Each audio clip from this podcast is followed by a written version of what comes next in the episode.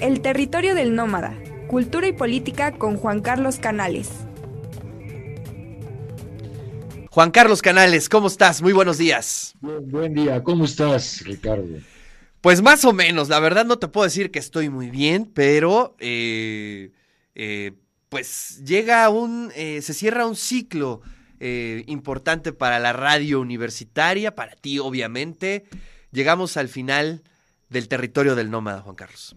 Sí, así es. No fue una decisión fácil, pero después de 23 años, creo que el programa cumplió su objetivo, que eh, para mí es cada vez más difícil, más cansado hacerlo. Pareciera mentira, pero detrás de cada programa se esconde un gran esfuerzo, mucho trabajo y desde luego quiero descansar un poco, sobre todo descansar los domingos y, en fin. Pues sí. Sí, ¿no? Este, se, ahora se entiende a la perfección y además, bueno, pues sí, hay, hay, que decirlo que son 23 años, ¿no? Que han pasado de cada domingo estar preparando, además, pues tus temas académicos, tus temas como escritor. Eh, creo que es este complicado pero a ver, vamos a, hagamos un recuento, Juan Carlos. ¿Qué es lo que sucede? Vivíamos en otro país hace 23 años, hay que decirlo, ¿no? Estamos hablando de, el de la primera generación de Internet, estábamos hablando de, de la apertura democrática de nuestro país, estamos hablando, pues sí, de otro mundo prácticamente de, otro mundo, creo que, bueno, el, programa eh, empezó en el 2000, pero desde luego eh, en el mundo habían ocurrido muchas cosas. Y sobre todo había ocurrido eh, la crisis política de finales de los ochentas que nos puso en otro lugar frente a la utopía, frente a la discusión pública, la universidad en ese periodo también cambió notablemente. Y entonces eh, me planteé la necesidad de eh, crear un espacio de debate, de generación de opinión pública frente a una especie de retracción que vivieron los intelectuales en todo el mundo precisamente a partir de la caída del muro de Berlín. Eh, creo que el muro de Berlín cambió no solo la geopolítica eh, mundial, sino cambió sobre todo el lugar de los intelectuales en el mundo. Entonces, eh, a partir de esto, me pareció fundamental recuperar de alguna manera el lugar para el debate público de los intelectuales y concretamente de nuestra universidad. Y entonces el programa tuvo como primer objetivo desde luego, generar opinión pública desde la universidad y articular un conjunto de saberes en torno a determinados fenómenos que desde luego no solo fueron políticos. El libro, el, programa tuvo una línea eminentemente de, política, en el mejor sentido de la palabra política. De lo político, ¿no? De lo político, exactamente, pero también tuvo una fuerte presencia de la vida académica de nuestra institución, de la vida académica del mundo. Presentamos libros, hablamos sobre arte, sobre filosofía, en fin, fue un programa muy variado, muy amplio, pero sobre todo a partir de este cambio que sufrieron los intelectuales a finales del siglo XX. Pues sí, efectivamente. Y creo que fue uno de los espacios en donde se traían las agendas internacionales, las agendas nacionales, ¿no? Donde se discutían los grandes temas de las academias. Y bueno, pues este, eh, la verdad es que era ya un punto de referencia, ¿no? Por ahí te hablaban inclusive ya algunos radioescuchas para pedirte que, que no dejaras el programa, porque sabemos eh, eh, el vacío que dejas ahí, Juan Carlos. Sí, yo creo que, bueno, fue un programa único en, la radio en Puebla independientemente de que haya tenido altas y bajas, no es fácil eh, mantener permanentemente la calidad de un programa durante 23 años, pero sí creo que fue un punto de referencia. Eh, en efecto, abordamos temas de la agenda mundial. Estoy recordando uno de los programas más entrañables, cuando, por ejemplo, Sarkozy intentó expulsar a los gitanos de Francia. Eh, hicimos un programa impresionante sobre los gitanos en el mundo y entrevistamos a gitanos de México, Colombia, España, eh, no solo frente al problema de Sarkozy, sino a la significación de los gitanos en el mundo, su historia, y, por ejemplo, a ese nivel eh, de la agenda política mundial eh, nos situábamos. Desde luego, en cuanto a la agenda política eh, nacional, tampoco cabe duda que estuvimos siempre muy alertas, pero también, por ejemplo, eh, dos programas que yo recuerdo eh, muy especialmente por el impacto emocional que, tuvieron ambos dos en mi vida, fue haber entrevistado a Manuel Fernández Montesinos García Lorca, sobrino de Federico García Lorca. ¿sí? Y en ese momento, presidente de la Fundación García Lorca de España, donde hicimos un amplísimo recorrido sobre la obra de García Lorca, desde luego sobre el asesinato, y bueno, narrada por un testigo directo de la muerte del tío y también de la muerte del propio padre de, de don Manuel Fernández, que matan una semana antes que a García Lorca.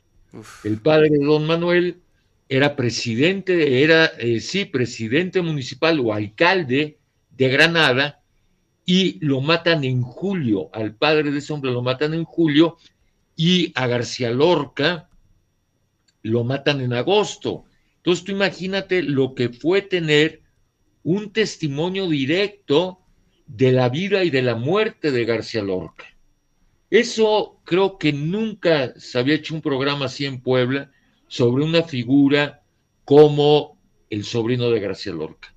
Otra entrevista entrañable para mí fue haber entrevistado a Laura Bonaparte, que fue de las primeras mujeres de la línea fundadora de las Madres de la Plaza de Mayo en Argentina y una figura mundial en la lucha de derechos humanos, de el reclamo por dar información sobre las desapariciones forzadas en Argentina, pero te digo, no solo en Argentina, a nivel mundial. Eh, Tuvimos otro programa fascinante en otra dimensión sobre el circo, eh, que es el fenómeno circense, y bueno, y de ahí a temas académicos, ¿no? Entonces, mira, pasó eh, muchísima gente por el programa. Hace ocho días, Proceso entrevistó a Jaime Cárdenas, una de las figuras más emblemáticas de Morena, eh, y, en varias ocasiones estuvo Jaime Cárdenas en el programa. No se diga, otro acierto que tuvo el programa fue haber podido reunir a distintas universidades en un mismo foro. En el programa estuvo presente desde luego la UAP, pero también universidades como la UPAEP, la Ibero, la Universidad de las Américas, el Tecnológico de Monterrey. Y de ahí un sinfín de, entrevistas a grandes académicos mexicanos como Raimundo Mier, que precisamente hace un año entrevisté exactamente el 30 de enero, como Francisco Gil Villegas, que es una figura mundial como especialista de Max Weber, Alberto Constante, es creo que fue un programa muy rico. Sí, sí, la verdad es que todo lo que estás eh, comentando y viendo las fotografías, pues nos llena de nostalgia, pero también te lo decía ayer por teléfono, es, eh, muy importante subrayar y poder eh, cerrar eh, eh, ciclos, ¿no? creo Claro. que eso es, es- es muy sano, es muy inteligente, entender que, bueno, pues que todo tiene eh, ciclos, tiene inicios, tiene finales, y bueno, que finalmente, pues otros proyectos vendrán, Juan Carlos, ahora te podrás levantar un poco más tarde, ¿no? Podrás ir a desayunar con amigos, con, eh, con tu hijo, sin ninguna prisa. Que bueno, durante estos veintitantos años tu hijo ahí estuvo presente también, algo muy importante. Sí, desde luego fue, mira, ayer le decía de broma, oye hijo, te debo una disculpa por haberte quitado horas de sueño, ¿no? Tú imagínate un adolescente que eh, todos los domingos, bueno, acompaña al padre, ¿sí? Y, pero eso significaba quitarle horas del sueño a él, ¿no? Entonces, desde luego con él también estoy muy agradecido, ¿no? Pues sí. Pues este domingo nos despedimos entonces en punto de las 10 de la mañana, Juan Carlos. Así es, sí, va a ser ya un programa de despedida. Eh, desde luego vas a estar tú, va a estar José Carlos Bernal. Algunos de los colaboradores, desgraciadamente, pues no puedo invitar a todos, eh, pero van a estar de los colaboradores, de amigos míos que fueron los más entusiastas para que el programa se mantuviera, ¿no? Entonces los invité, pero desde luego haría falta invitar a muchísima gente a despedir el programa porque ellos fueron, digamos, los que hicieron el programa realmente fueron los invitados y sobre todo los radioescuchas. Claro. Efectivamente, los radioescuchas, la audiencia. Pues Juan Carlos, muchísimas gracias. Nos vemos este domingo en punto de las 10 de la mañana para pues despedir eh, eh, el territorio del nómada. Pero bueno, continúas aquí en tus colaboraciones los jueves, en el de eso se trata. Por supuesto, y voy a seguir. Te decía ayer, finalmente uno ha dedicado la vida a la universidad. Siguen mis mismas preocupaciones respecto a la situación del país, respecto a la situación de la universidad, y en ese sentido voy a seguir activo. No, no me retiro del espacio público, simplemente cambio de lugar desde el cual voy a hablar de otro modo. Así es, acá el maestro Lucio nos escribe, dice, hace 23 años aún ibas a la escuela, a la Facultad de Filosofía y Letras. Pues sí, efectivamente, hace 23 años yo era pues un estudiante de primero, segundo, no, de tercero o cuarto semestre de la Facultad de Filosofía y Letras. Dice un abrazo para ti y al maestro Juan Carlos Programazo que deja muy alta la vara para lo que sigue. Abrazo, sí, efectivamente. También eh, gracias a todos los que están escribiendo en este momento. Dice acá Mario, dice un gran abrazo al profesor Juan Carlos. Se le va a extrañar los domingos. Pues sí, sí, sí, sí. También Tommy Cruz dice excelente jueves. Saludos para el maestro Juan Carlos Canales. Atentamente, Tom Cruz. Pues sí, sí, sí, nos dejas ahí. Eh, pues en la nostalgia, Juan Carlos, pero bueno, todos los jueves aquí en el De Eso Se Trata continuamos en punto de las 9.30 de la mañana y nos vemos este domingo a las 10 para estar ahí acompañándote en el último programa del Territorio del Nómada. Te mandamos un fuerte abrazo y te queremos mucho, Juan Carlos. Eh, yo también a ustedes. Eh, hay que pensar que la universidad es la institución más noble que tiene una sociedad. Hoy sacudida la UNAM por todo el debate de la ministra, pero eso no puede quitar la importancia, la grandeza que tiene la universidad pública. Y eso es un patrimonio que debemos defender, que debemos de mejorar y a ella nos debemos muchísimos mexicanos, a la universidad pública. Así es.